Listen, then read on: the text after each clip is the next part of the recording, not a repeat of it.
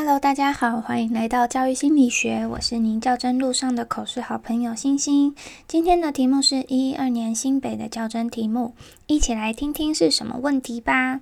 今天的题目是你担任过什么职务？以下是我的拟答。感谢委员的提问。我担任过低年级导师、高年级导师和辅导组长，这三个职务对我来说很不一样。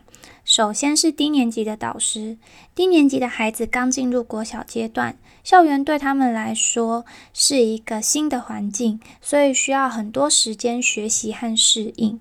担任导师，除了要给孩子课业上的知识以外，还要用很多的耐心陪伴孩子培养生活常规和技能。老师的身份大于朋友的身份，而高年级的孩子因为已经熟悉校园，也有一定的生活常规和技能，我可以跟孩子有较多朋友式的对话和话题探讨，在心态上跟高年级孩子会更像朋友一些。而在成为行政之后，心态又跟当导师的时候完全不一样了。在当导师的时候，我只需要把班级中的孩子照顾好，并跟家长建立正向多元的合作关系和管道。但是成为行政老师之后，我需要照顾的不仅是全校孩子跟家长，我还要跟同仁之间做互动。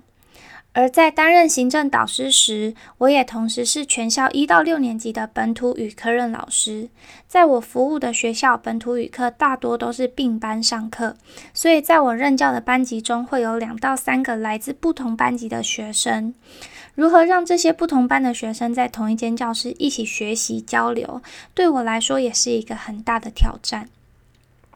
在当导师的时候，我成长最多的是管理能力；而在担任行政的时候，我学习更多的是合作能力。成为科任老师，也让我培养了许多人际互动的技能。虽然这三种职务对我来说都很有挑战，但是经过这些挑战，让我了解到，无论我身处什么位置，我都能在我的级职务中陪伴孩子学习成长。在担任导师时，除了学业上的指导，还有生活技能的引导；在担任行政时，我可以结合校内外资源，提供有需要的孩子学业及生活上的帮助。在担任科任时，我会陪着孩子踏出本来的舒适圈，跟不同班级的同学做互动，所以我很享受这些不同职务带给我的挑战跟学习。也因为有了这些尝试，我相信未来在学校安排我做任何级职务时，我都能胜任。以上是我这些年来担任过的职务以及心得，谢谢委员。遇到这种比较发散性的题目，可以想想看。有什么相同点、不同点？然后你的成长跟心得是什么？